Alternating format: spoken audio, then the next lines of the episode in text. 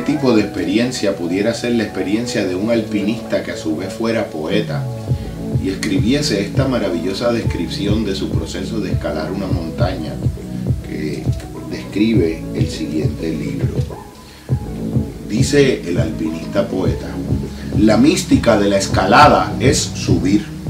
Consigues llegar a la cima contento de haberlo logrado, pero realmente tu deseo es que la ascensión hubiese durado para siempre. La justificación de la escalada es la propia escalada, como la justificación de la poesía se halla en la propia poesía y en la propia escritura. No conquistas nada excepto a ti mismo. El acto de escribir justifica la poesía. En la escalada sucede lo mismo.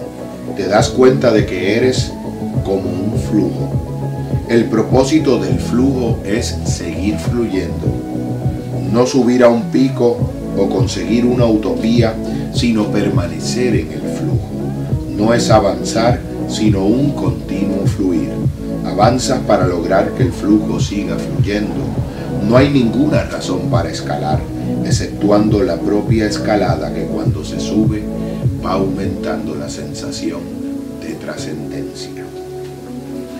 Si una persona fuera a describirle a otra lo que se siente cuando se sube una montaña, difícilmente encuentre mejores palabras para describirlo que las que acabo de leer citando al alpinista poeta.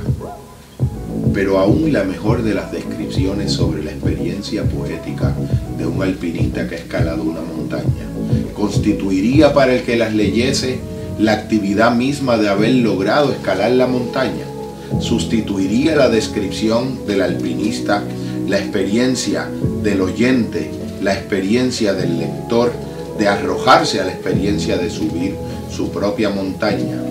¿No sería un poco como la descripción que puedo maravillosamente citar de ese gran maestro a quien admiro y venero, Anthony de Melo, cuando te propone que imagines un hombre que no poseyese los sentidos de la visión y de la audición. Él no podría ver ni oír y estaría viviendo en un mundo en el que todas las otras personas serían también ciegas y sordas. ¿En qué tipo de mundo estaría viviendo? ¿Sospecharía algún día que los objetos que toca, que huele, que gusta, tienen otra dimensión, la de la visión?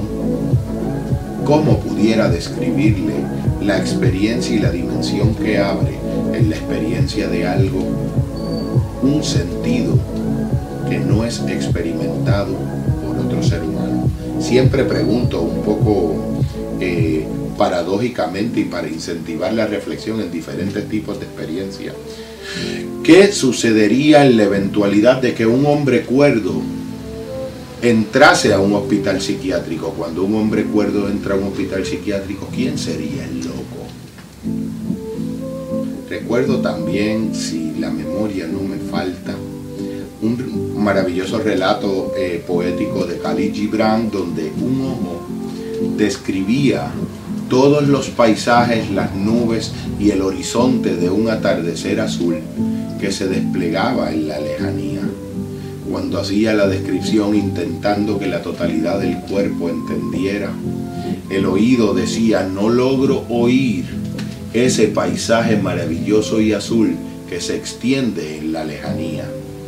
La nariz del cuerpo de ese ojo le decía a la mente, no logro oler el aroma y el perfume de ese paisaje azul que el ojo describe, que contempla asombrado en la lejanía.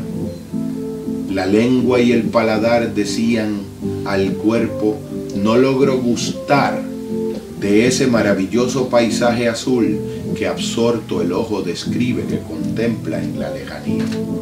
Las manos de ese cuerpo decían, no logro tocar la experiencia del azul de ese maravilloso y poético paisaje que se extiende en la lejanía y sentadas en un cónclave y al unísono, el oído, la nariz, la boca, el paladar y las manos concluyeron, el ojo se ha vuelto loco.